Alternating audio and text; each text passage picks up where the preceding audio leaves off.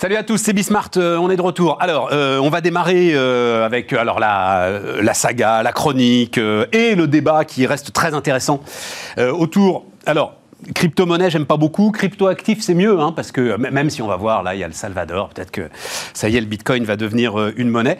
Donc, les histoires du Bitcoin, mais en l'occurrence, David Bouni, qui, avec qui je vais discuter, il réfléchit aussi à ce qui se passe du côté des banques centrales et du côté de ce qu'on appelle les monnaies digitales de banque centrale. Donc, est-ce qu'on va vers une sorte de, de, bataille digitale, en fait, entre euh, des monnaies qui seront des vraies monnaies, hein, même digitales, et puis euh, ces cryptoactifs? On va, on va raconter tout ça, on va parler de tout ça. Euh, c'est sans doute une structure importante de notre environnement macroéconomique et financier dans, dans, les années qui viennent. Ensuite, alors là, là un on va voir, mais c'est quelque chose qui m'intéresse beaucoup. le forcément, l'année qu'on vient de traverser a changé la donne dans les rapports entre l'entreprise et la famille. Voilà, je le dis très très vite comme ça. À partir du moment où l'entreprise rentre chez nous en permanence à travers, le télétravail, on ne peut plus penser que ce qui vous entoure immédiatement, c'est-à-dire quand même globalement votre famille, doit échapper totalement au champ de la famille. Alors on peut plus ou au contraire il faut continuer. Euh, je vais discuter de ça avec euh, bah, justement une, entrepreneuse qui avait démarré, comme beaucoup d'entrepreneurs ont démarré autour de l'entreprise et de la famille, c'est-à-dire avec la crèche. Et elle sent aujourd'hui qu'il faut aller un petit peu au-delà. Donc euh, on va discuter de tout ça. Et puis ensuite alors un entrepreneur que j'ai déjà comparé à un char d'assaut, Anthony Bourbon, le fondateur de Feed. alors si vous me suivez régulièrement, vous le connaissez. sauf que là j'ai l'impression que le char d'assaut a rencontré, comment est-ce qu'on va dire ça, euh, les Ardennes et qu'il a du mal à les traverser. Voilà. Euh, c'est parti, c'est Bismart. On démarre donc avec euh, David Bourny. Bonjour David. Bonjour. vous êtes donc responsable du département SES e à Télécom Paris Tech, c'est ça hein C'est ça, Télécom Paris. Télécom Paris, ça s'appelle plus, voilà, Télécom concentré. condensé maintenant. Et donc vous vous intéressez beaucoup à ce qui se joue autour des. Alors, vous dites crypto-monnaie, vous, quand vous parlez du Bitcoin? Cryptoactif. Cryptoactif, hein. c'est pas une monnaie. Non, c'est pas une monnaie, clairement non. Même si le Salvador là va tenter un truc. Ouais, ouais, ouais, on va voir. Enfin, ils font appel, mais non, probablement pas. Enfin, je vois pas, je vois pas l'intérêt, mais après on peut, on, peut en discuter. Mais oui, enfin, pour le coup, euh, j'avais un petit peu compris. Enfin. Tiens, je ne sais pas si ça, ça vous intéresse, c'est-à-dire le, projet euh, politico-libertaro euh, financier qu'il y a derrière le Bitcoin. Oui. Là, pour le coup, c'est le premier gars, le président du Salvador. Alors, il est très particulier, vous avez tous vu ça, mais il veut euh, couper les ponts avec le dollar. Ouais.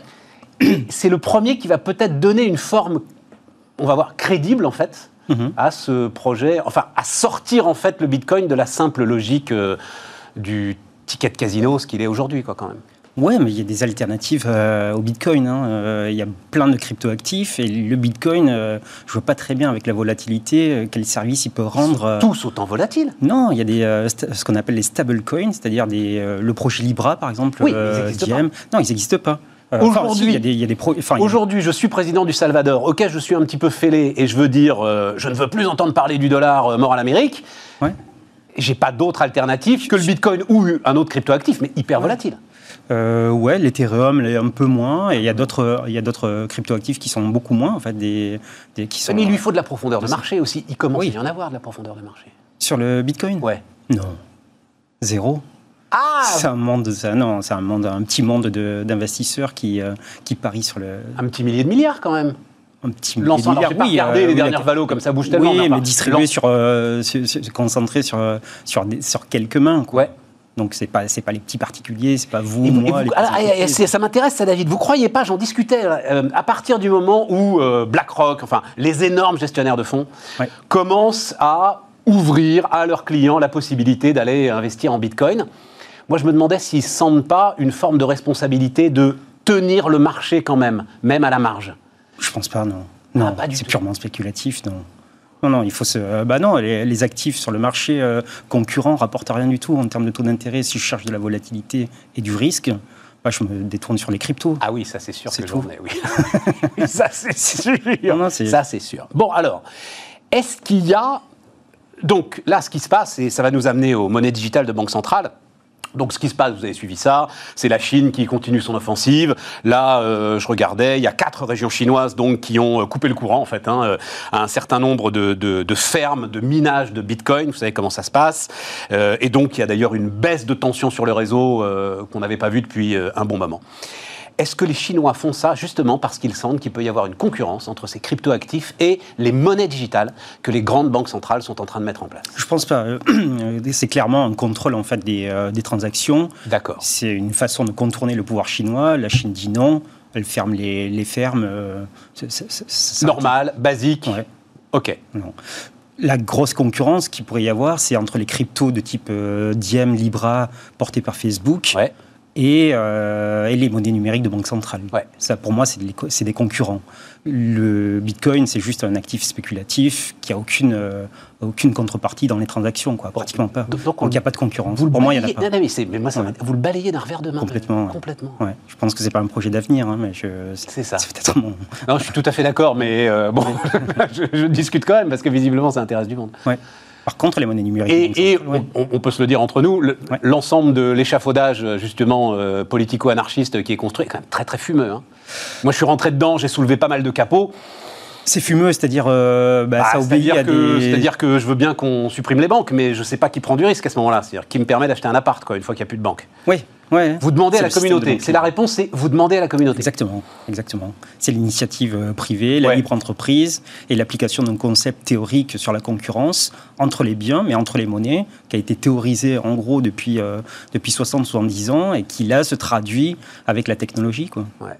Mais euh, il y a des fondements théoriques Oui, oui, oui, mais bon, euh, Enfin. oui, c'est la communauté. ouais. Et donc, on y va sur les monnaies digitales de banque centrale, alors qui pour vous sont radicalement autre chose et qui répondent à quel objectif? Ben, L'objectif justement de fournir des, euh, des moyens de paiement qui permettent de faire du paiement à personne, euh, de, de, de personne à personne via des, euh, des- du mobile ou via des portefeuilles électroniques, ce qu'on n'a pas aujourd'hui par exemple avec la carte, avec la carte de paiement. Donc ça, ça permet de faire autre chose que, euh, que le simple billet ou la carte, ou la carte de paiement. Ouais, mais ça, enfin, euh, Oui. mes enfants le font aujourd'hui avec Lydia, quoi, par exemple. Formidable Cyril Chiche, rendons-lui hommage euh, encore une fois. C'est-à-dire, vous avez besoin de, de, de bâtir une architecture, parce que ça a l'air assez complexe, mais c'est une question que je vous poserai ensuite, de bâtir une architecture radicalement nouvelle pour permettre des transferts rapides. euh, Je pense que dans nos pays, on n'en a pas besoin. C'est-à-dire Ouais. dans, les, dans les économies occidentales de type Europe, États-Unis, on n'en voit pas le besoin parce qu'on a très bien des cartes. Enfin, on a le paiement sur mobile. euh, Exactement. on a les cartes de, de paiement qui marchent très bien. Les Chinois, ils ont Alipay qui Ouais, euh, se mais- développe aussi très très largement. Exactement, mais eux sont confrontés à une problématique qui est qu'ils ne tiennent pas le marché en fait. Les acteurs qui portent les paiements sont des grandes compagnies qui sont non régulées par le système financier et les Chinois, ça, ils veulent pas. Ils veulent, ils, avoir une mainmise sur l'ensemble du système financier, ce qui n'est pas, le pas notre cas. Donc, euh, contrôler les capitaux, il me faut euh, offrir un système qui me permet de suivre les transactions. Et chez eux, en fait, le projet de monnaie numérique de banque centrale, c'est ça. C'est la banque centrale qui émet, qui construit les infrastructures et les banques ou les, euh, les grandes compagnies, euh, les big tech, qui distribuent, les, euh, qui distribuent le système. Donc c'est une façon pour eux de reprendre contrôle en fait sur, la, sur le marché des acteurs. Quoi. Donc, Parce que effectivement, Alipay, dont on nous dit, je- enfin, mais on fait confiance à tous ceux qui, euh, qui racontent ça, dont on nous dit qu'il est utilisé maintenant même sur n'importe quel marché du coin par les vendeurs de poissons, c'est effectivement Alibaba, c'est Jack Ma, on sait ce qui s'est passé. Exactement. Et vous avez raison au moment de l'introduction en bourse, Dawn Financial, qui était la filiale paiement justement hein, de Ouais, l'empire Alibaba. ouais, tout à fait. Et donc pour vous, ça, c'est une trame logique. Ça, c'est la trame logique. ouais. Et maintenant qu'ils sont partis, les Chinois, euh, les Américains et les Européens, qu'est-ce qu'ils font? Est-ce qu'ils laissent partir les Chinois tout seuls? Ou ils se disent, bon, bah, c'est la, conquête spatiale ou la conquête monétaire, qu'est-ce qu'on fait, nous? Euh, Est-ce qu'on y va, on n'y va pas? Et Donc je- nous, aujourd'hui, Européens, Américains, on ne développe ces monnaies digitales de banque centrale que pour répondre à l'avance potentielle de la Chine Oui, ma- je pense, oui, en Ah, partie. En, en partie, ça va être, euh, ça va être est-ce que je suis ou pas euh, Mais Évidemment. Mais qu'est-ce qu'ils peuvent en faire de ce renminbi euh, convertible? Alors, il y a une, innovation justement qui change tout euh, dans ce système-là. C'est le lien direct entre euh, le consommateur et l'entreprise et la banque centrale. Aujourd'hui, ça n'existe pas, ça. Donc, si moi, je veux piloter une politique monétaire individualisée, c'est-à-dire venir euh, à un instant T euh, aider quelqu'un ou au contraire lui dire je te mets un taux d'intérêt négatif pour que tu dépenses plus vite, c'est le seul canal que, que j'ai. Et ça, en fait, c'est mis en place par la Chine. Une fois qu'ils développent les standards, les technologies, les États-Unis, l'Europe vont se dire ben, qu'est-ce que je fais? Est-ce que j'y vais pas, moi? David, vous vous Ouais. rendez compte qu'en tirant ce fil-là, là, Ouais. la pelote qui vient, elle est colossale. Elle est colossale. Parce que la pelote qui vient, ça veut dire c'est la banque centrale qui fait de la politique. Exactement, oui. Ouais. Ah, mais ça, c'est impossible.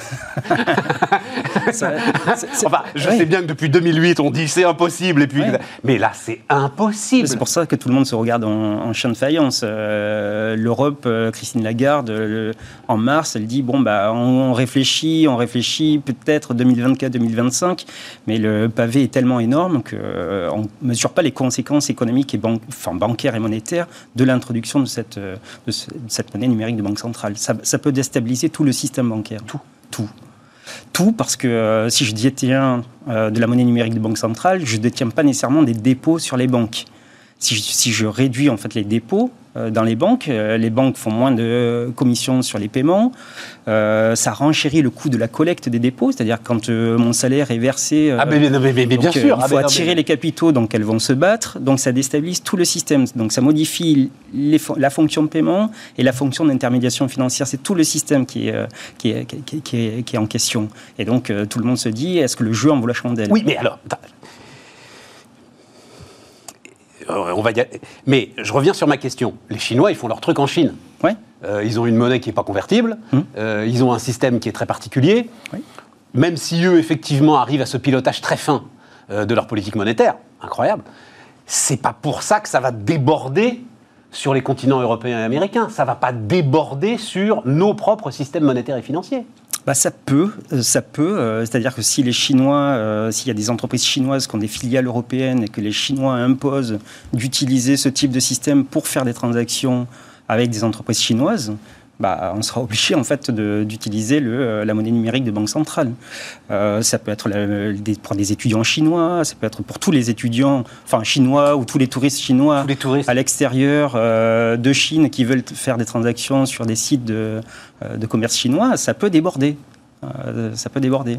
Et donc, ça peut d'autant plus déborder qu'ils sont en train de mettre en place les technologies. Qu'est-ce que, qu'est-ce que vont faire les banques centrales en Afrique ou quand il y a très peu d'inclusion financière? On connaît les relations entre l'Afrique et la Chine maintenant. Donc, euh, ils peuvent à tout moment, en fait, euh, fournir leur technologie et dire bon, ben voilà, je vous mets sur la table, en fait, les technologies, utilisez-les, et puis avec le soutien de. C'est moi qui ai le contrôle. Et puis, et puis, en partie, ça peut être la Chine qui a le contrôle, ouais, bien sûr. C'est moi qui ai le contrôle. Bien sûr. Donc, c'est formidable, en fait.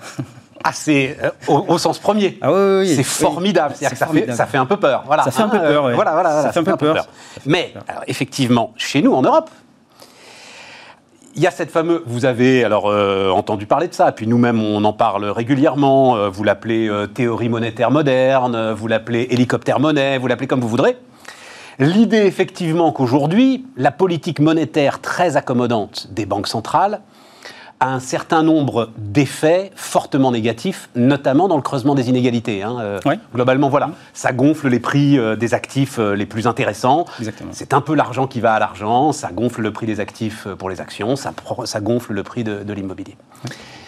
Ce que vous décrivez comme système permet de continuer à avoir cette politique monétaire très accommodante, mais alors mhm. en allant cibler directement Exactement, c'est les comptes bancaires qui en ont besoin. C'est tout le pari, oui.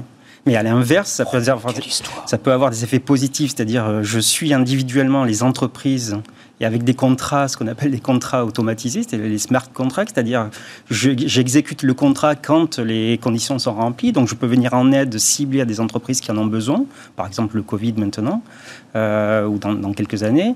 Euh, les particuliers, c'est pareil, mais à l'inverse, quand j'ai trop épargné et que j'ai un lien direct avec la Banque centrale, du jour au lendemain, la Banque centrale peut dire bah, je mets un taux d'intérêt négatif. C'est-à-dire, je vous, ce qu'elle fait, déjà quand même par l'intermédiaire de la banque. Oui. Et la banque, pour l'instant, n'ose pas encore, parce qu'il y a de la concurrence quand même, quoi qu'on en dise, répercuter ce taux d'intérêt négatif sur ses clients. En tout cas, pas en France. Voilà, ça existe sur des très très gros dépôts dans un certain nombre de pays européens, mais en tout cas pas en France. Mais c'est pas possible de, de faire des taux d'intérêt négatifs. Pourquoi? Parce qu'il existe le biais de banque. C'est-à-dire que s'il y a des taux d'intérêt négatifs sur les dépôts, bah, tout le monde va, dire bah, je détiens des, bah, pièces et des billets. Alors oui, et, oui et non, David. C'est pas quand même 200 000 euros à la maison, c'est pas si simple. Non, c'est pas si simple. C'est pas si simple. Ouais. Donc je, mais je peux, je peux. Il y a encore, euh, il y a encore ça, quoi. Euh. Et donc, effectivement, l'un des pans vers lequel on va, en tout cas, si on suit cette logique-là, qui est absolument passionnante, c'est la disparition totale de euh, la monnaie papier. Exactement. Exactement. Donc ça, euh, effectivement, ça fait longtemps que ça traîne et on le voit dans, on le voit dans les chiffres. Hein, Sans que ce soit plus ou moins le cas en Suède aujourd'hui. Suède, oui, mais même en Europe, Hollande, enfin, Suède c'est en Europe, mais Hollande, Finlande, etc. même en France, on les Allemands, ils sont très, très, ils sont très cash. Ouais, ils sont très cash, les Autrichiens. Il a fallu se battre pour faire disparaître le billet de, c'était combien 200 ou 500 500, 500, euros 500, C'est pour ça que Laden, il l'appelait. c'est pour ça que la monnaie numérique de banque centrale, elle n'est pas née encore en Europe. Voilà, c'est ça. C'est ça. Il va y avoir la position allemande, la position française, la position non, mais. David, vous, comment est-ce que vous organisez Parce que tout ce que vous venez de décrire, ce sont des choix politiques profonds de redistribution. Exactement. D'accord. Voilà. Exactement. soutien à certains, pas à d'autres, etc c'est pas possible de faire ça à l'échelle de la zone euro. Pourquoi? Si, bah Parce qu'on n'a pas tous. Euh, on, on, est encore un petit nombre, mais on a encore un certain nombre à voter oui. pour des élus qui appliquent des programmes politiques, oui. pas pour la Banque centrale européenne. Oui, oui, c'est vrai. Donc, pour l'instant, elle n'a pas de. oui, c'est un détail. non, non, non, non. C'est-à-dire, pour l'instant, la politique monétaire, c'est quand même dans la main de la Banque centrale, quoi. Mais la politique monétaire, mais on le voit bien avec ce qui se passe. La politique monétaire rachète les dettes et permet aux États légitimement élus de mener la politique économique qu'ils entendent mener. Exactement. Toute liberté. Exactement. voilà. Pour l'instant, c'est vrai. Pour l'instant, c'est ça. C'est ça. Mais ce développement de monnaie numérique, amène pour vous forcément à une réflexion là-dessus Une réflexion sur la répartition des pouvoirs entre le, pouvoir, euh, la politique publique, euh, euh, les dépenses publiques et puis la politique monétaire, nécessairement. En termes d'infrastructure technologique, c'est quelque chose de très complexe à mettre en place? Euh, Non, c'est pas très complexe. En fait, on a le choix. Donc, les Chinois ont fait le choix de pas euh, pas s'orienter sur ce qu'on appelle les, des registres distribués de type blockchain. Donc, c'est des euh, c'est des. Euh, c'est pas de la blockchain. C'est pas de la blockchain, non. Non, non. Donc, ils ont fait le choix de pas s'appuyer sur le, sur la sur la blockchain. Et ensuite, il y a d'autres systèmes où on développe, oui, de la blockchain, mais qui est pas très adapté, en tout cas, pour ce type d'usage très enfin très, euh, très étendu. Quoi. Massif, c'est ça Massif, ouais. Parce que euh, trop de calculs, trop, de consommation d'énergie, trop de voilà, c'est ça. Exactement. Ça reste très très hyper sécurisé comme système, mais très très lourd à gérer. Euh, oui, pas du tout adapté pour les transactions. Ouais. C'est pour ça que je, enfin, si on revient au tout début de, de la discussion, je ne le vois pas comme un concurrent. Enfin, il y a quand même beaucoup de gens qui ne voient pas euh, ces cryptoactifs de type euh, Bitcoin comme des concurrents des monnaies numériques de banque centrale, voire des projets de plateforme euh, avec des, des, registres distribués de type. ouais, de type oui, parce qu'on on, s'est rendu compte d'ailleurs au moment de ces différents cracks, certains d'ailleurs pour leur malheur, que la fameuse instantanéité promise autour du Bitcoin, on en est très très très loin. Ah oui, on est loin. Voilà, c'est ça. Oui, oui, bah oui, tout à fait. si tu achètes ta baguette de pain avec du bitcoin, alors oui, ça peut se faire très vite parce que tu auras des plateformes qui prendront le risque pour toi. Mais la validation ultime de la transaction, c'est plusieurs heures, voire plusieurs jours. Exactement, ça, hein, exactement, exactement. Donc c'est pour ça que c'est pas du tout adapté à, des, grands systèmes. Euh, pour faire des transactions. Votre sentiment, David, il nous reste deux minutes.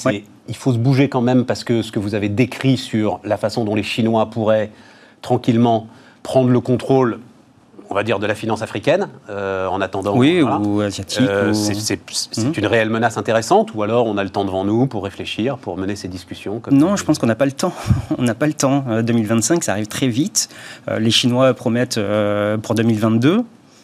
Je pense que ça va arriver rapidement et euh, l'inclusion financière, c'est vraiment un des soucis du développement économique de, l'Afrique, de l'Asie, etc. Oui, c'est vrai. Donc si nous, en fait, on ne prend pas garde et qu'on n'accompagne pas euh, et que même on se désengage euh, de ces économies-là, c'est dramatique, en fait, pour le, non, non, et, développement et, et en plus, quand vous réfléchissez en termes de politique publique, tout ce qui pose en fait problème en économie, en économie politique, ce sont les effets de bord. Si vous avez un pilotage ultra fin rendu possible par euh, ces dispositifs. Oui. Et ça sera le cas probablement aux États-Unis, avec la Fed qui est quand même beaucoup plus liée euh, en, termes de politique économique et de type, politique monétaire. Donc il va falloir vraiment réfléchir euh, très vite au positionnement européen. Vous avez écrit un bouquin là-dessus, euh, David? Non, on écrit des articles. Ben, il faut le faire. Je le lirai avec plaisir. ouais, non, non, non. voilà, tout ça est très intéressant. David Bouni, donc euh, avec nous, euh, responsable département SES e de Télécom Paris. On continue, euh, les amis, on continue. Donc, euh, la question de la famille, Marine de Cendre avec nous. Bonjour Marine. Bonjour Stéphane. Fondatrice donc de maplaceencrèche.com. J'adore ces noms, Marine, je le dis à chaque fois. Voilà, c'est clair, c'est simple. Co-fondatrice. Co-fondatrice de maplaceencrèche.com. Faut, faut pas se gourer en l'écrivant, quoi. C'est le seul truc. Il y a les deux E, là, ma place en crèche. Oui. Et vous avez dit, je fais pas de compromis avec ça, parce que c'est vrai que vous auriez pu supprimer un des deux euh, non, ça a toujours été comme ça. et finalement, ça se passe bien. Mais oui, oui, non, mais vous avez raison. Mais je pense, je pense que aujourd'hui, vous avez fondé ça en 2010. Exactement. C'était, voilà, euh, avant, on va dire, la grande vague euh, entrepreneuriale. Je pense qu'aujourd'hui, les gars auraient peut-être supprimé un des deux, ce qui aurait peut-être été une erreur. C'est pas le projet. C'est pas le projet. 36 salariés, 15 millions d'euros de chiffre d'affaires. Voilà. Oui. Ben, on aimerait bien en être là, nous aussi. c'est un peu le but. Bien. Hein ça arrivera. 15 millions d'euros, 36 salariés, c'est bien, c'est un bel équilibre. Oui, alors là, on est plus à une quarantaine de, salariés, euh, mais bon. Et donc, c'est alors c'est grâce à vous que j'ai ce chiffre, je ne l'ai pas vérifié, mais je vous fais toute confiance. 89% des salariés ont des responsabilités familiales. Tout à fait. Ça vient de l'Observatoire de la parentalité euh, qui, lance beaucoup d'études sur la parentalité. Et c'est vrai que moi-même, euh, j'imaginais pas que c'était autant. Donc ça concerne vraiment toutes les entreprises, toutes les tailles d'entreprise. Euh, et quand vous dites responsabilité familiale, on parle des enfants, bien sûr, on ne parle pas des parents, de ceux qui... Ah si, alors quand on parle de responsabilité familiale, c'est parents avec un grand P. Donc on ne compte pas dedans juste les enfants de 0-3 ans. Euh, donc ça, ça concerne euh, tous les enfants et ça concerne aussi les parents, les grands-parents. Voilà, dans, ce chiffre des 89%, c'est le côté familial. Est-ce que, Marine, le, les confinements ont changé la donne? C'est-à-dire, vous étiez vous-même crèche, crèche, crèche, et aujourd'hui, j'entends des DRH, moi, me dire, à partir du moment où les gens travaillent chez eux, leur foyer devient un environnement de travail et donc tout à fait. intéresse l'entreprise. Ouais. Alors, ce qui est intéressant, alors, euh, la, toute la problématique de, garde d'enfants, euh, d'accueil d'enfants, euh, ça, ça a toujours existé. Hein, et nous, on existe depuis 10 ans, vous l'avez dit. Donc, on, avait déjà un service. Alors, c'est n'est pas que de la crèche, hein, nous, c'est de l'accompagnement de la parentalité. Donc, ça passe par la crèche donc pour les enfants de 0 à 3 ans. Mais crèche d'entreprise Oui, crèche d'entreprise. C'est ça. Mais il y a pas le système Babylou, quoi. Bah, nous, on travaille avec des gestionnaires de crèche. D'accord. Mais ce qu'on a fait, c'est qu'il y, y a 10 ans, on a disrupté la crèche d'entreprise. Donc mon mari était chez un gestionnaire de crèche et il a, il a bien vu que la crèche euh, euh, au bureau euh, pour les groupes du 440, c'était c'était pas pour tout le monde. Et donc, en voyant des, des, parents qui demandaient une place en crèche comme ça d'entreprise, il s'est mis à, proposer une place en crèche aussi à des TPE à toute taille d'entreprise. et voilà, c'est comme ça qu'on a créé finalement ma place en crèche au début. Et comme ça, on arrive à mutualiser un petit peu les choses. Exactement. Ça, entre, exactement. on a créé ce qu'on appelle une offre de réseau et après, ben, les, les grands gestionnaires de crèche ont suivi. Une offre de réseau autrement dit une plateforme. Voilà. Bah, pas vraiment, une plateforme c'est assez réducteur, hein, parce que nous on est vraiment dans le service haut de gamme, donc on a vraiment des collaborateurs qui sont au téléphone avec les parents. Euh, plateforme c'est digital, c'est les emails, c'est euh, donc nous il y a quand même euh, il y a quand même beaucoup de services. Oui, mais offre de réseau, mais c'est ça qui est intéressant. Non, non, mais c'est sur ce terme d'offre de réseau. Tout à fait. et, alors, mais alors, j'ai pas répondu à votre question. Non, vous n'avez pas répondu à ma question, mais vous avez vendu votre boîte, ce qui est le cas de tous les entrepreneurs de France et de Navarre qui viennent à ce micro. Voilà je voulais juste rectifier que ce n'était pas que la crèche, parce que c'est important. Aujourd'hui, on a deux marques. Donc, on a Ma Place en crèche, mais on a aussi Les Parents Zen. Et ça, c'est une offre vraiment globale euh, pour accompagner la parentalité mais payé par les entreprises, ça aussi? Oui, oui, oui, bien sûr. Oui, oui. Alors, mais c'est quoi accompagner la parentalité? Très, très court. Ah, euh. Très, très court. Eh bien, euh, la parentalité, en fait, c'est deux choses. C'est la gestion du quotidien donc les modes d'accueil, dont la crèche fait partie, et après il y a d'autres modes de garde, et le reste c'est tout ce qui est la fameuse charge mentale. Voilà. Euh, et, c'est vrai que les parents, euh, bah, vous l'avez dit, ils, jonglent entre leur vie, de, leur vie au bureau, leur vie de parents. Et on a vu avec le confinement que ça avait vraiment euh, tout chamboulé. Parce que déjà, pendant le premier confinement, ben, l'économie s'est arrêtée. Hein, parce que les parents, comme vous l'avez dit. Oui, oui, non, non, mais on va pas refaire le. Non, truc. Moi, ce qui m'intéresse là, c'est est-ce qu'il y a une réponse simple, en fait? Pour les entreprises? Pour les, non, je, pense plus, je pense plus aux salariés. D'accord. C'est-à-dire, en gros, cette fameuse phrase que j'ai vue fleurir et que je trouve très intéressante, c'est euh, quand vous travaillez à la maison, mhm. vous n'êtes pas à la maison en fait. Il faut une rupture totale. est-ce que ça, ça s'organise et est-ce que effectivement vous êtes d'accord? C'est la solution. Alors, euh, en parlant de télétravail, euh, moi j'ai un point de vue sur, sur la gestion des enfants. Donc c'est sûr que si on veut bien travailler, euh, ben, il faut avoir, euh, pour les enfants en bas âge, il faut qu'ils aient un mode d'accueil qui soit pas à la maison. Parce que c'est vrai que quand on est en garde partagée et, qu'on a l'enfant pas loin, euh, même quand il est un peu plus grand, on est constamment sollicité. enfin, c'est plus fort que. Ça ne change rien, en fait, à la problématique de garde d'enfants. C'est ça qu'il faut dire. Oui, donc la solution, c'est vraiment la crèche à côté de chez soi. Donc c'est ce qu'il y a. voilà. Et les, les, dirigeants de boîte, les DRH, ont bien vu, enfin, ça s'est inversé. Donc, pour répondre à votre question, ces problématiques existaient déjà avant. Il y avait pas mal de boîtes de toute taille qui avaient déjà fait, pris conscience de ça et qui offraient des, euh, des services pour leurs collaborateurs pour gérer la parentalité. Mais ça s'est accentué parce qu'ils se sont aperçus que finalement, bah, les gens, euh, il y en a plein qui étaient à l'arrêt, qui ne pouvaient pas travailler. Bah, et puis on rentre, obligation. on rentre dans le foyer, quoi. Oui, voilà, c'est ça. c'est devenu une obligation.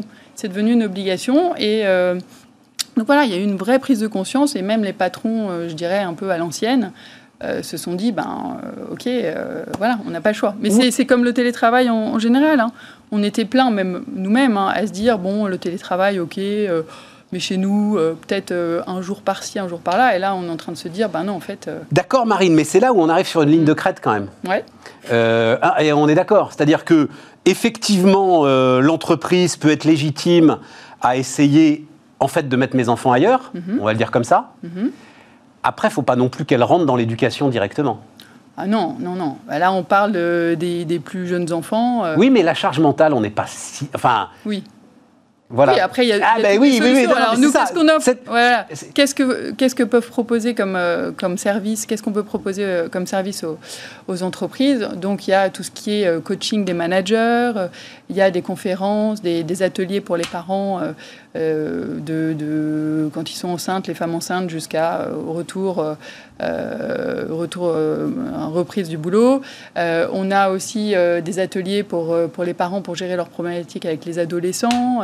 on a une plateforme pour nos clients, donc à destination de, de, leurs salariés parents, avec du rédactionnel, enfin du contenu en fonction de l'âge de leurs enfants et des activités. Donc on est là vraiment pour leur donner des solutions. Mais ça, c'est payé par les entreprises, on est d'accord Tout à fait, c'est un service que l'entreprise paye et met à disposition de ses, collaborateurs pour leur permettre d'être euh, concentrés à, leur boulot et de pas avoir justement ces to-do list qui font que on, se dit tiens c'est pas coché, on sait pas comment adresser le problème ou, ou, de, la, ou de la nounou euh, qu'on doit trouver là de façon euh, temporaire parce qu'on sait que voilà. Mais le, c'est là où la ligne de crête est quand même très intéressante, c'est-à-dire que effectivement, elle peut, elle va peut-être de plus en plus euh, payer un certain nombre de services, de prestations mhm. euh, pour nous aider à devenir parents, on va le dire comme ça. Enfin, voilà. Mais elle doit, elle doit pas rentrer dans le contenu, quoi. Elle doit vous faire une, externaliser ça totalement. C'est ce que j'allais vous dire. C'est évidemment les DRH ne rentrent pas là-dedans. C'est euh, toujours une entreprise qui va gérer ce service comme nous euh, et, tout est, euh, tout est, euh, enfin voilà, on ne dévoile pas au DRH l'état de la famille. Enfin, tout, tout reste chez nous. Donc, si les, parents, je sais pas, sont en train de se séparer ou vont déménager, voilà, nous on est, tout est chez nous. Voilà, on partage pas ce genre d'informations confidentielles. Voilà. Donc c'est vraiment l'idée, c'est tout ce qui permet aux collaborateurs de mieux travailler. Et il y a des solutions qui sont pas coûteuses. Hein. Enfin, parce que dedans, vous mettez aussi euh, tout ce qui est question de flexibilité au travail. Donc les histoires de pas organiser une réunion avant 9h ou, pas après 17h. Ça peut paraître débile, mais il y a encore des managers qui ne peuvent pas s'empêcher. Euh.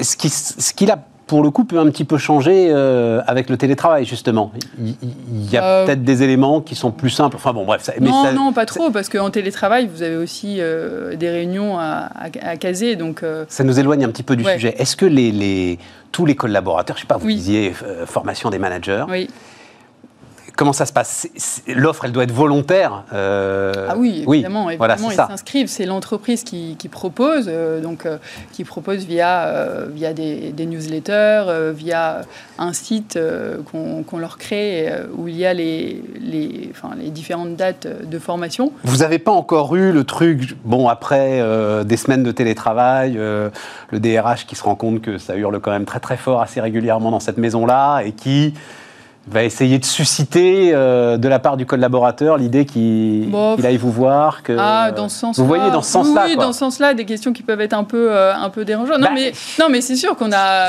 il se gratte la tête en ce moment. Enfin vous le savez très bien hein, bien sûr bien sûr. c'est un, sacré sujet. ouais. Non il y a pas mal de choses. Et d'ailleurs je vous en avais parlé on avait échangé juste avant par email. On a le, le gouvernement qui s'en mêle aussi. Donc il y a un label qui vient d'être lancé qui n'est pas encore connu parce que le gouvernement va communiquer dessus, qui s'appelle euh, Family, euh, oui c'est ça, Family Friendly Company. Voilà, et donc c'est toutes les Qu'est-ce que c'est que ce truc ah bah, Qu'est-ce que c'est que ce truc euh, Donc c'est c'est le ministère d'Adrien Taquet. Vous avez dû entendre Adrien parler. Taquet Ouais, le ministère des solidarités. Des soli... alors lui, il n'est pas ministre, pardon. Il est secrétaire d'État. Secrétaire d'État, mais c'est son ministère, voilà, des solidarités et santé, qui a lancé, qui a commandé un, rapport qui s'appelle les, les 1000 jours, qui a été. Euh, ah, mais là, c'est pour les tout petits alors alors, bah, ce rapport a mis en exergue... Les 1000 premiers jours, effectivement. La fameuse période des, des 0-3 ans qui était très importante pour que les parents euh, soient, les deux parents soient présents euh, auprès de, auprès de l'enfant le, plus possible, soient investis. Et donc, le, step d'après, ils se sont dit, bon, bah, comment on fait pour que cette parentalité, ça passe par, par l'entreprise finalement, parce qu'il faut qu'il y ait un équilibre des vies, donc entre la vie privée euh, et, la vie évidemment professionnelle.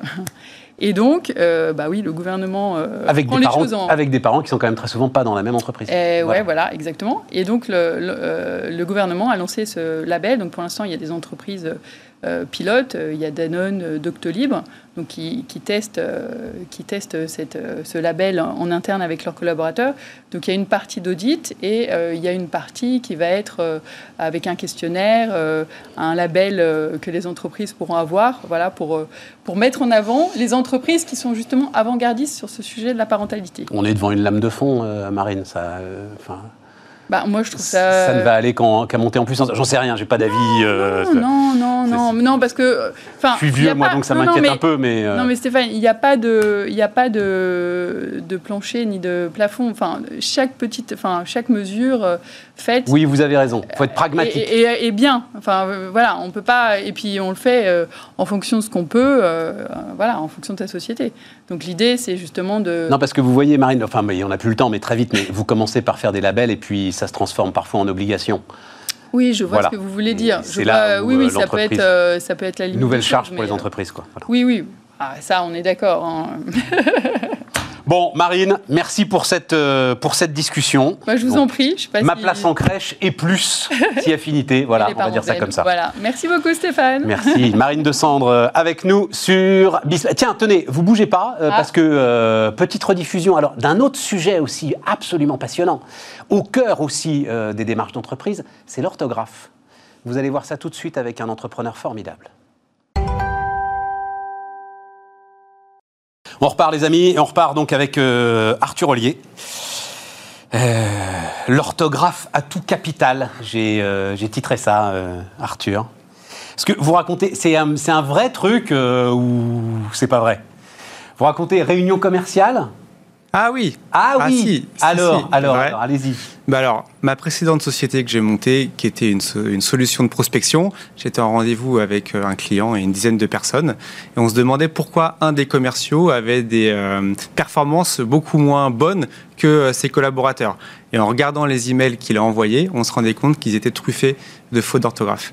Euh, donc là, on était un peu, un peu gêné, on a fini par comprendre, et c'est là que c'est ce jour-là que ça m'a fait tilt et que je me suis dit, les faux d'orthographe sont au cœur de la performance des entreprises.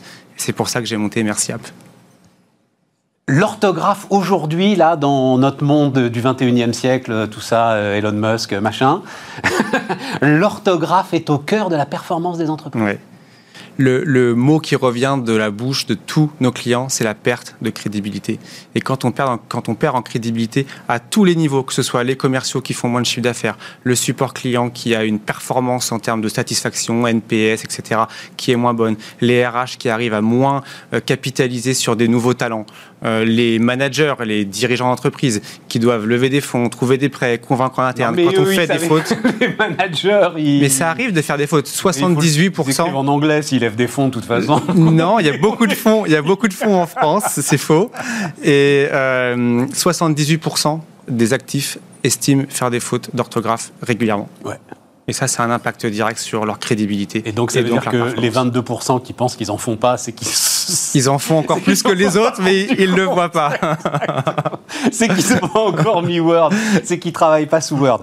Alors, on va y aller. Donc, euh, vous avez fait, donc, euh, merci. Alors, vous êtes, comme on dit, serial entrepreneur, euh, Arthur. C'est-à-dire... J'ai monté plusieurs sociétés, oui. oui, oui, deux en tout. Là, c'est la troisième. Là, c'est la troisième vous n'êtes pas vieux en plus. Enfin, je sais pas. Euh, c'est la trentaine. Ouais, voilà. Ouais. Ouais, bah, c'est quelque, chose, quelque chose qui est en moi depuis le début. J'ai commencé, j'ai fait mes études euh, en école de commerce. En école de commerce, à la troisième année, j'ai monté ma première boîte. Euh, je l'ai revendue à la cinquième année. J'ai adoré ça et je ne me voyais pas faire autrement. C'est dans mes gènes, dans mon ADN. Mais, mais quand vous faites, ça m'a bien fait marrer d'ailleurs, Datananas. Euh, c'est des noms qu'on ferait plus, ça, j'ai l'impression, aujourd'hui. Il y avait une époque où les startups étaient un peu plus rigolotes, quand même. Oui, bah, c'était oui, un peu plus folklore. C'était 2014. on, se prenait moins la tête sur les anglicismes dans les noms, l'international. Voilà, et donc, alors, euh, logiciel de prospection B2B, ça m'intéresse énormément, moi. Enfin, j'ai un slogan, moi, c'est Vive les vendeurs.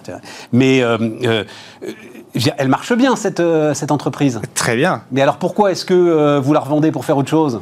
Parce qu'il y a un moment, ça vous ennuie en fait. Il y a un moment, la gestion. Euh, non, mais c'était tout un cheminement. On a euh, connu une société qui s'appelle Serbacan qui a décidé de racheter euh, Datananas.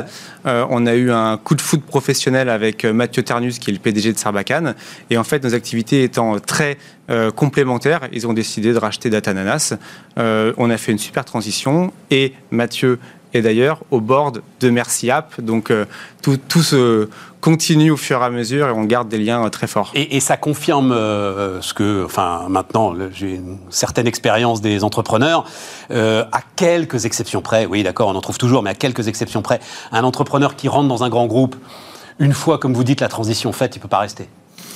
Quand c'est dans notre ADN, je pense que c'est très compliqué de rester. On a toujours une idée qui traîne, on a toujours envie de repartir au charbon de l'entrepreneuriat et ça a été mon cas. Oui. Et alors encore un truc comme ça, ne vous, inquiétez pas, on va parler de, de Merci mais une idée qui traîne. Est-ce que euh, c'est le, Augustin Paluel-Marmont, le fondateur de Michel et Augustin, qui me racontait qu'il se baladait avec un petit carnet et qui notait tous les problèmes de la vie quotidienne et que derrière, il disait il y a une entreprise. Oui, euh, j'en suis pas là, mais c'est vrai qu'au quotidien, nos, cerveaux sont en ébullition, ébullition permanente. Et en fait, on a cette chance, c'est de se dire qu'on arrive maintenant à faire passer d'une idée à une vraie entreprise. Quand on l'a fait une fois ou deux fois, en fait, c'est tellement beaucoup plus simple, on a tellement appris que quand on a une nouvelle idée, on peut pas s'empêcher de se dire, mais en fait, en, six mois, je pourrais déjà faire ça, quoi. Et donc, on repart au charbon. Et donc, Alors, pas trop, parce qu'on peut pas en monter 15 non plus, c'est pas notre métier. On doit bien les faire développer et, euh, les, maintenir. Mais c'est vrai que c'est permanent. Alors, pourquoi ce cheminement? Parce que ce cheminement, parce que je suis très surpris qu'un entrepreneur aguerri s'attaque, parce que donc euh, une application pour corriger l'orthographe, mais enfin, euh, Word fait ça très bien. Très et bien. on écrit tous sous Word euh, aujourd'hui ou, ou Outlook, mais c'est la même technologie, c'est Microsoft qui est derrière ou, euh, ou Gmail, oui. Pourquoi, pourquoi faire ça? Notre mission, c'est d'aider les 300 millions de francophones à ne plus faire de fautes d'orthographe, à écrire avec plus de style et plus rapidement. Quand on met un texte, que ce soit donc dans Word ou dans Merci App, on se rend compte que Merci App trouve 3,2 fois plus de fautes que Word. Pourquoi? Parce que eux, ils sont basés uniquement sur de l'intelligence artificielle, ce qui est bien et ça marche et on en fait aussi, mais pas que. Donc on a de meilleures performances euh, et on trouve plus de fautes. Donc quand on écrit dans Outlook ou dans Word, les collaborateurs continuent de faire des fautes d'orthographe et perdent en crédibilité. C'est pour ça qu'ils installent Merci App et qu'on est en forte croissance aujourd'hui. Attends, j'ai demandé à la parce qu'ils nous ont envoyé là une petite vidéo, donc Paul a défini un programme qui a retenu l'intention du jury, l'intention évidemment pas l'attention. Ça, Word par exemple le corrigera pas. Non. C'est ça. Hmm. Attention et intention. Ah ouais, très très bon exemple. Les pléonasmes, les paronies. Il défendra son projet original et aura peut-être, là c'est un petit tiret, bon c'est pas très grave ça. Oui, c'est gentil, mais. c'est gentil. Hein? L'opportunité de pouvoir accéder à la. L'opportunité de pouvoir, c'est un pléonasme? Donc, en fait, et aura peut-être l'opportunité d'accéder. Exactement. Donc, tout me propose ça. Je Donc, c'est Ça arrive à tout le monde. Attends, attends, j'adore. Qui aura lieu mercredi 17 novembre. C'est quoi le problème avec mercredi 17 novembre C'est mardi 17 novembre, c'est ah. des fautes. Et ça, merci à va le corriger. Aussi. Oui, bien sûr. Au sein SAIN, bon ça, ok, d'accord. Et Paul était d'ailleurs très content de nous avoir vus, là, accord grammatical basique aussi, euh, mardi dernier. basique pour certains. Oui, oui, oui, on, mais cette on faute- fait de plus en plus de fautes au quotidien. hein. Les nouvelles cette- générations cette en font de faute là plus en aussi. plus. Non, non, mais ça, on va en parler, mais cette faute là aussi, Word la corrige. Nous avoir vu l'accord de partie passée. Pas euh, toujours. voir. Pas toutes. toujours. Non, non, pas toutes. Et alors, mais, alors, mais, pourquoi vous y arrivez quand eux, ils n'y arrivent pas? Parce que euh, j'ai la chance de m'être associé avec des professionnels de l'écrit qui font ça depuis les années 90. J'étais pas encore né qu'ils avaient monté leur boîte. Euh, et donc depuis 30 ans, ces passionnés, donc qui sont mes associés actuellement, euh, ont passé avec une équipe de 10 ingénieurs et linguistes 30 ans à mm, mettre en place des moteurs de correction d'orthographe, de grammaire, et c'est la grammaire dont il est question Oui, principalement en français, c'est le plus complexe, de typographie et de style. Donc, dans, de style, c'est le fameux exemple qu'on vient d'avoir où j'ai acheté un petit coffret. euh, on ne dit pas un petit coffret, c'est soit un coffret, soit un coffre, ou un petit coffre. Tous ces pléonasmes-là du quotidien, on permet de les éliminer et d'avoir une expression écrite qui est limpide. Et est-ce que euh, vous, vous devez vous amuser à ça À passer euh, Balzac ou Flaubert euh, dans Merci App On on, on l'a on l'a pas fait, non. Ah, il faut le faire, ça, Euh, doit être, ça doit être sympathique. Mais on, on a des maisons d'édition qui sont clientes chez nous, euh, Flammarion, Gallimard, etc., qui utilisent notre technologie. Ils ne sont pas clients de Merciable directement, mais ils utilisent notre technologie. En marque Euh, blanche, alors? En marque blanche, exactement. Euh, On a beaucoup de grands euh, journaux quotidiens qui le sont également. Euh, parce que nos moteurs sont vraiment extrêmement puissants. C'est pour ça qu'on arrive à faire aujourd'hui mieux que ce qui existe dans Outlook et que les entreprises décident massivement de s'équiper. Il y a aussi Reverso euh, qui est sur votre, euh, Il y a aussi, il y a aussi Reverso. domaine d'excellence avec le, le formidable Théo Offenberg, qui, mais qui est comme vous. Il y a une passion quand même, non, euh, autour de. euh, À la base, à la base, oui. On peut pas faire ce métier sans être passionné ça. par la langue. Moi, je me suis pris de passion pour ça depuis maintenant un an et demi, que je suis dans le, dans le dur et que j'apprends au quotidien. C'est passionnant. Je sais pas ce qu'était un paronyme, je sais pas ce qu'était un, un, un homophone. Je sais pas. ce que Euh, un homophone, c'est son Non, non, les, un euh, paronyme. Le paronyme, je sais plus. En revanche, l'homophone, c'est un mot qui se prononce quasiment pareil. Par exemple, le bracelet qui a été enfui dans le sable C'est ça. au lieu de enfoui. Ou l'attention sont- ou l'intention tout à exemple. Ce, ce- ce sont des mots qui sont très proches euh, au- à l'oral, mais qui ont une différence avec Parophone. Homophone. Homophone. Ou paronyme. Homophone. Et paronyme, je Paronyme. trouverai pour la prochaine fois vous Ça doit être des bah, paronymes, ça doit être des, ouais, des significations. Bon, non, bon, bah. On. Demain, je vous dis ce que c'est. la prochaine fois, on va pas attendre la prochaine fois. hein. Demain, je vous dis. Euh, ce- ce- ça se dégrade. Enfin, en fait, euh, tu sais cette euh, fameuse phrase là, euh, je sais pas de qui elle est d'ailleurs, la science des imbéciles. L'orthographe, c'est la science des imbéciles. Il y a un peu de vérité là-dedans quand même. Il y, a, il y a un peu de vérité, mais en fait, c'est discriminant, je trouve, de, de- de le formuler comme ça. On fait de plus en plus de fautes et les, les nouvelles générations en font de plus en plus. Euh, et donc, Et est-ce qu'on va pas apprendre à vivre avec, d'une certaine manière Euh, ça dépend à quel point. En fait, il y a des petites fautes qui peuvent passer, mais en fait, quand le gap est trop élevé, euh, trop grand, et qu'on comprend de moins en moins ce que la personne veut écrire, euh, c'est très problématique. C'est pour ça que attention et intention, c'est sans doute un très bon exemple, parce que là, c'est le sens qui est transformé en profondeur. Exactement. Le, alors d'abord le modèle économique qui paye, euh, merci. Alors, on a un modèle qui est 100% gratuit pour les collaborateurs qui en ont besoin à titre personnel. Et s'ils ont des besoins plus avancés, on, a- on leur permet d'avoir un modèle payant à 8 euros par mois et par collaborateur dans lequel il y a des fonctionnalités supplémentaires. Mais ça, c'est une offre pour les entreprises. Exactement. Mais je pense euh, aux, bah, aux étudiants là qui sont en révision, ils vont euh, Qui écrivent des mé- partiels, leurs mémoires, machin, euh, Ils écrivent. Ah ouais, là, là, ils sont en train de, Ouais. de, de pondre leur page que leurs parents lisent le soir euh, en se grattant la tête parce qu'ils n'ont pas le droit d'oublier des fautes. Euh, c'est gratuit pour eux aussi? On a, on a une offre pour eux, exactement, qui est une offre gratuite et qui est adaptée à leurs besoins. Et euh, l'évolution derrière naturelle vers euh, la traduction, par exemple, c'est quelque chose qui vous intéresse? La traduction, pas directement. Par contre, ce qui nous intéresse, c'est de vous aider à euh, comprendre le sens de la langue. Et un jour, on vous permettra de dialoguer avec votre téléphone portable et votre téléphone portable vous comprendra pour de vrai. Et là, c'est un projet technologique qu'on porte chez MerciApp qui va au-delà de la correction d'orthographe et qui va beaucoup plus loin technologiquement. C'est-à-dire qu'aujourd'hui, on comprend ce que vous essayez d'écrire dans le sens où on vous relit et on vous corrige vos phrases. Demain, on comprendra le sens de ce que vous voulez écrire et donc on permettra un dialogue homme-machine. Et donc là, on rentre dans les dimensions enfin, sur lesquelles sont Amazon, Google, etc. Tous les GAFA essayent de craquer ce problème uniquement à partir d'IA. Sauf que leur IA, elle est forte d'un point de vue mécanique. Donc ils arrivent à utiliser des super calculateurs. Mais nous, nous pensons que nous avons d'autres armes en plus de l'IA. On n'est pas du tout contre l'IA. Au contraire, c'est un outil formidable qui est un outil technologique. Mais en plus de ça, on a, des, euh, on a une patte linguistique qui nous permet d'avoir encore d'autres euh, théories à exploiter euh, sur ce, challenge de la compréhension du sens de la langue. Ah bah donc à bientôt alors. À bientôt. Arthur Ollier est donc le fondateur de Merci App sur Bismart. On repart les amis, on repart avec euh, Anthony Bourbon. Salut Anthony. Bonjour. Le char d'assaut euh, Anthony. Ouais mais alors on va en parler euh, Anthony parce que j'ai dit dans le sommaire, je me demande si t'es pas tanké dans une forêt où ton char d'assaut arrive plus à avancer. Mais on va en dire un mot. Là tu me sors de nouveaux trucs. Donc c'est, j'ai mis l'alimentation fonctionnelle Exactement. Qu'est-ce que c'est que l'alimentation fonctionnelle, euh, Anthony? Alors l'objectif de FIT, vous le savez, c'était de faire du repas complet au début. Donc on a commencé par cette verticale très précise de manière à avoir une sorte de légitimité quasi scientifique parce qu'il fallait apporter l'intégralité des besoins. Et ce qu'on a observé au bout de trois ans, en tenant compte des feedbacks des consommateurs, ce qui est la priorité pour nous, c'est que l'usage était détourné. Donc il y a beaucoup de consommateurs qui prenaient une barre de repas complet, qui la découpaient en deux et qui en mangeaient la moitié le matin, la moitié l'après-midi. Et du coup, euh, l'usage était plus parfait. Et on s'est dit, autant faire des produits qui sont parfaitement adaptés à des besoins précis.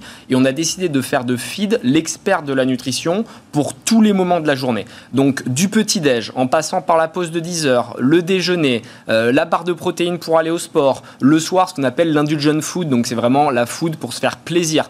On a vraiment retravaillé toute la gamme en offrant des fonctionnalités très précises avec des snacks qui vont être à la fois sains, mais aussi euh, fonctionnalité énergie avec de la caféine. Alors, non, non, mais c'est ça. Alors, dis-moi, tu, les connais par cœur? Bah oui, bah, bah, j'espère bien. des professionnels.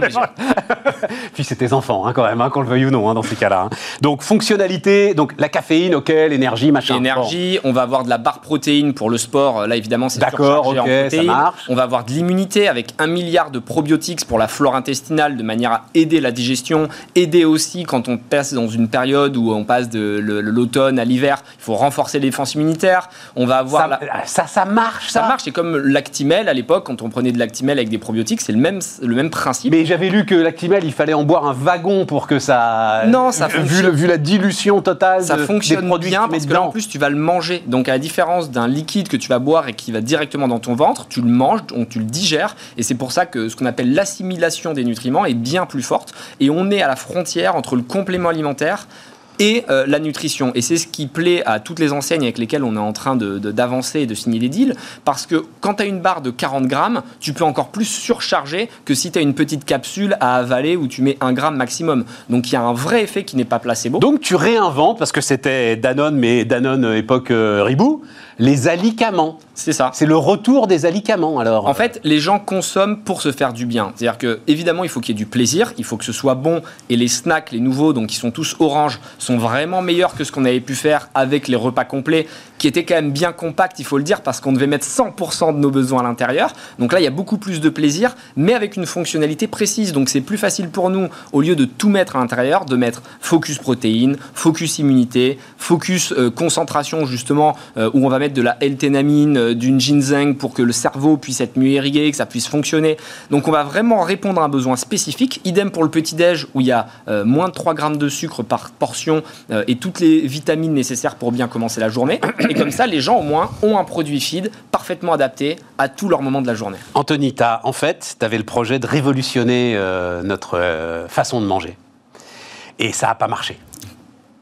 Ça te fait marrer ça, me fait marrer parce qu'en fait, c'est exactement euh, le fonctionnement d'une start-up et, il faut être agile, aller vite, tester. Et un pivot total. On va pas dire l'inverse, c'est-à-dire qu'on conserve le repas complet, hein. on l'a toujours dans notre offre et c'est une grosse part de notre chiffre d'affaires. C'est-à-dire qu'il y a des gens qui sont fans pour le midi, pour le soir, donc on n'arrête pas les bars euh, et on n'arrête pas le repas complet. Simplement, on sait et on a observé avec les feedbacks clients que oui, on allait pouvoir faire du beau chiffre d'affaires avec du repas, mais si on voulait devenir un mastodonte et faire vraiment quelque chose de gros, le marché du repas complet était trop limité, en tout cas en France, pour pouvoir exploser. Donc, on a pris acte de cette situation et on s'est dit, on va faire du snacking. On a une marque qui est très forte, qui est puissante, qui parle aux jeunes, C'est vrai. qui parle aux Qu'est-ce urbains. qui, te, qu'est-ce qui te fait penser qu'elle est installée, qu'elle est forte et puissante, justement On a une notoriété qui est énorme pour une marque qui a seulement 3 ans. 65% des urbains qui connaissent la marque Feed, quand on leur demande de citer une marque de nutrition, de repas complet, qui vient instantanément, on a plus de 400 000 personnes. 65% C'est des énorme. urbains. C'est énorme. Euh, C'est c'est- La question, c'est euh, citez-moi une marque, euh, Euh, une marque d'alimentation révolutionnaire. Quoi. Voilà. Enfin,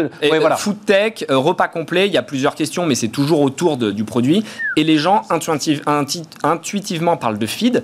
Pourquoi? Parce qu'on a levé beaucoup d'argent, on a dépensé énormément en réseaux sociaux. Simplement, pendant le Covid, on a observé qu'il y avait un changement de paradigme. L'acquisition telle qu'on la connaît ne fonctionne plus. Les algorithmes de Facebook ont changé, iOS 14 a évolué, la CNIL a mis beaucoup de, de nouvelles mesures en œuvre et les consommateurs qui utilisent Internet ne peuvent plus être traqués, pour faire très court et très simple, de la même manière. Donc on ne sait plus à qui on pousse nos pubs. Donc la- l'acquisition un peu agressive, comme on l'a fait au début, ne fonctionne plus. Il faut se réinventer. Et la seule manière pour une startup d'exister aujourd'hui, de prendre la parole, c'est de créer du contenu organique, gratuit, en offrant quelque chose à son public. Et c'est ce qu'on a fait en segmentant vraiment notre stratégie. Sur mes réseaux sociaux personnels, on va parler d'inspiration, de motivation, parce que tu connais mon histoire, on vient d'en bas Ah oui. et on a quand même réussi. Et sur la partie feed, les experts de la nutrition, où on va sur toutes les plateformes adapter le contenu, c'est-à-dire qu'on va pas parler de la même manière sur YouTube, où c'est de la vidéo longue et sous-titrée, que sur TikTok, où c'est une vidéo de 7 secondes, où il faut aller très vite et réussir à, à attraper l'attention. Et donc ce contenu organique nous a permis de nous réinventer, et évidemment de lancer cette nouvelle gamme de produits, mais qui en réalité a été demandée par les consommateurs. Et depuis qu'on l'a lancé, ça fait à peine un mois, on le voit sur tous nos chiffres, c'est beaucoup plus facile à vendre, il y a beaucoup plus de repeat, beaucoup plus de conversion, parce qu'on parle à tout le monde. Tout le monde peut remplacer son snack, quand en France, en tout cas à l'heure actuelle, tout le monde ne peut pas remplacer son repas. Hein, quand je vous avais dit que c'était impressionnant, hein, c'est impressionnant. Attends, ça reste très impressionnant. Mais tu m'as perdu. Le gars qui, comme moi, a été sans doute un des tout premiers. Je n'ai plus aucun, plus aucun des produits que j'ai aimés. C'était il y a seulement trois ans. J'arrive pas à le croire, Anthony. J'ai l'impression que c'était il y a dix ans. C'était il y a seulement trois ans. J'ai plus aucun de ces produits-là. C'est vrai qu'on C'est a pas changé grave, c'est la vie. Voilà. En fait, c'est- un pari difficile pour une start-up et, et c'est Oh, pas du tout contre toi parce qu'on t'aime bien. Mais il faut savoir tourner le dos à ses premiers clients. C'est ça. Parce qu'en fait, ils ne représentent pas forcément la suite de l'aventure ou ce que tu es devenu. Et c'est vrai que cette image un peu euh, très agressive qu'on avait au début, remplacer votre repas pour gagner du temps, on a réalisé que c'était pas forcément le message qu'on voulait véhiculer, mais c'est ce qui excite aussi les industriels parce que quand ils nous parlent, ils voient cette rapidité, cette agilité à changer un portfolio de 50 produits en deux ans. Ils n'ont jamais vu ça. Et encore une fois, on se concentre sur la marque pour raconter une histoire. C'est vraiment important que toutes les startups le comprennent. Je pense que lever des fonds, en tout cas pour le B2C, n'est plus forcément nécessaire. On est à l'ère des réseaux sociaux où tu peux prendre la parole facilement. Et ça paraît simple parce que nous, on a levé 40 millions. Et dire ça aujourd'hui, ça paraît paradoxal. Mais en réalité, depuis l'année dernière, on ne dépense quasiment plus d'argent. On dépensait 1 million par mois sur Facebook. Maintenant, on dépense 15 000 euros. Et on a le même nombre de personnes qui viennent sur notre site internet parce qu'on communique différemment, on donne du contenu et le consommateur se sent presque redevable en se disant, Ah, j'ai ouais, appris plein de trucs. Et du coup, je viens et j'achète le produit feed au lieu d'acheter une quelconque marque qui appartient à un industriel et qui communique pas. C'est une mauvaise nouvelle pour Facebook, ça, quand même. Bah, Facebook, euh, ça va être compliqué pour eux parce que effectivement, c'est de moins en moins précis. Maintenant, ce qui est bien, Personne m'avait dit avec cette, euh, euh, cette clarté, comme tu viens de le dire, je ne sais plus à qui je pousse mes pubs. Et donc ça marche moins bien parce que nous, on pouvait c'est catégorique, tu sais plus. Catégorique. Euh, C'est-à-dire qu'en fait, on peut moins traquer et depuis 2-3 mois, si vous allez sur Internet, vous voyez qu'à chaque fois que vous arrivez sur un nouveau site, ça vous demande voulez-vous les cookies? Oui, non. Et c'est beaucoup plus facile de ne pas les accepter. Donc les gens euh, les, les, ne Les acceptent pas. Les acceptent pas. Et nous, on ne sait plus à qui on parle. Donc, Moi, le vieux boomer, j'accepte tout comme une truffe et tout. En fait, faut pas les accepter, voilà. ouais. iOS 14 a fait pas mal de modifications sur son iPhone. Pareil, tu n'es plus suivi, tu as vraiment la confidentialité qui est au cœur de leurs enjeux. Ce qui fait que nous, quand on pousse une pub, en temps normal, on la pousse à des jeunes entre 25-35 urbains. Là, aujourd'hui, on est obligé de la pousser à tout le monde. Et donc, forcément, Madame Michu, qui a 65 ans et qui est à Jonzac, euh, bon, bah, elle, elle est moins sensible à nos produits et elle achète pas. Mais on lui pousse une pub pour rien. Donc, l'acquisition, le modèle tel qu'on le connaît, est terminé. Et tu verras, je suis un des premiers à le dire, mais dans deux ans, tout le monde le dira. Le problème, c'est qu'évidemment, les grands groupes continuent à balancer parce qu'eux, ils ne traquent pas leurs résultats comme les startups parce qu'ils ont beaucoup plus d'argent. Et pour Facebook, ça reste intéressant parce qu'en fait, ils sont inondés. C'est simplement des gros budgets qui viennent dessus, un peu comme ça a été le cas avec la télé. Au début, c'était des petites marques euh, malines. Et puis après, les grands ont envoyé des budgets et c'est devenu impossible d'acheter des spots télé. Moi, c'est ça la leçon quand même, Anthony. C'est ça qui est fantastique. Tu es venu il y a six mois, six, huit mois. Je me souviens très bien, parce que déjà, les formules avaient commencé à changer, et tu m'avais dit, euh, on a enlevé du sucre. Et enfin, moi qui suis, euh, j'étais un consommateur amoureux. Non, non, mais c'est vraiment. Et, et, et c'est vrai que c'est plus compliqué aujourd'hui. Elle se désagrège un peu plus, etc. Sans doute parce que tu as dû enlever du sucre. Bon. Mais tu me disais, je m'en souviens très bien, tu disais, on continue euh, le sillon et on va aller aux États-Unis parce qu'en France c'est compliqué. On va aller aux États-Unis, mais on ne changera pas. Entre temps, et en six mois, le Covid est arrivé, c'était un peu plus d'il y a six mois, c'était il y a un an, euh, et le Covid est tombé en même temps, et c'est vrai qu'on a été bloqué aux États-Unis, bloqué en Europe, et donc il a fallu se réinventer très vite. Ce qu'on a observé aussi avec le Covid. Parce que c'est alors c'est une forme d'urgence euh, financière aussi qui t'a obligé à Il n'y a pas d'urgence, justement, on avait vraiment envie d'être ce qu'on appelle standalone, donc non dépendant des VC et des levées de fonds à répétition. Euh, et on a dit, bah, on va chercher la rentabilité, la profitabilité, et donc il faut qu'on fasse des produits qui soient un peu mass market, qui plaisent au plus grand nombre. Et ce qu'on a observé avec le Covid, c'est que les gens ont eu beaucoup de temps pour euh, cuisiner, ils étaient chez eux, en télétravail. Donc le produit feed était vraiment la dernière option pour eux. Les magasins étaient fermés, ils n'avaient pas envie de manger du feed. Et on ne pouvait pas rester dans l'expectative parce que le Covid, si ça se trouve, il allait durer 5 ans. On s'est dit, il faut faire des snackings qui vont leur servir à différents moments de la journée. La personne qui fait du sport, la personne qui cherche un petit déj. Et c'est ça, en fait, une start-up. Et c'est ça qui est génial, c'est que l'histoire n'est jamais finie. Et quand tu vois une crise, il y en a beaucoup qui ont tendance à baisser les bras, alors qu'en fait, c'est une aubaine, quasiment une opportunité pour te réinventer, pour t'adapter en fonction de tes retours clients. Et c'est vrai qu'on n'a peut-être pas encore pris la mesure euh, de la transformation profonde de l'alimentation, notamment tout ce qu'on appelle, là j'adore ce mot, là, le distriration, c'est-à-dire la, grande distribution qui fait euh, restaurant, euh, enfin voilà et tout, avec le télétravail tout ce qui est snacking va être euh, écrasé. Mais oui, 60%. Et, ça va et ça va et ça va continuer parce que globalement c'est plus agréable pour tout le monde quand même que de Il faut réinventer le snacking, il faut du sain, c'est-à-dire que les gens veulent des blocs de nutrition dans lesquels ils peuvent venir piocher aux différents moments de la journée et à 18h, tu pas envie de manger la même chose qu'à 9h le matin. Le matin, tu vas être dans le pragmatique parce que tu sais que tu as besoin de protéines et d'énergie pour commencer ta journée, c'est pour ça qu'on met 30 mg de caféine dans nos produits. Quand le soir, tu as envie d'aller vers le plaisir, l'indulgence et tu envie de te faire plaisir devant Netflix. Et donc là, on va proposer des boules crunchy qui vont être beaucoup plus adaptées. Tout est étudié. les boules crunchy pour se faire plaisir Sans sucre en plus. Mais on va te reconvaincre, tu vas voir, j'ai vraiment à cœur de, te faire tester les nouveaux. Tu te souviens quand même que euh, Danone, à un moment, ils ont été rattrapés quand même par toutes leurs histoires. Hein. C'est-à-dire justement parce que l'Actimel, fallait en boire un wagon pour que ce soit vraiment efficace. Donc dans ta communication, va falloir un petit peu faire gaffe. Quoi. Voilà, enfin, mais tu le sais très bien. Ça, hein. Très précis, voilà. Et il va falloir expliquer au consommateur qu'il peut en même temps avoir le plaisir et l'intérêt à l'intérêt du super aliment, parce qu'au final, on a conscience de l'impact de la nutrition sur notre quotidien, sur notre santé et aussi sur l'environnement. Et c'est pour ça que FID est, à mon avis, à la frontière entre le complément et la nutrition et que ça fait une jonction parfaite pour en même temps se faire plaisir et se faire du bien. Anthony Bourbon, le fondateur de FID, était euh, notre dernier invité du jour sur Bismart. On se retrouve euh, non pas lundi, mais mardi. Alors, lundi rediffusion. Et puis mardi à nouveau avec vous. Bonne soirée. thank you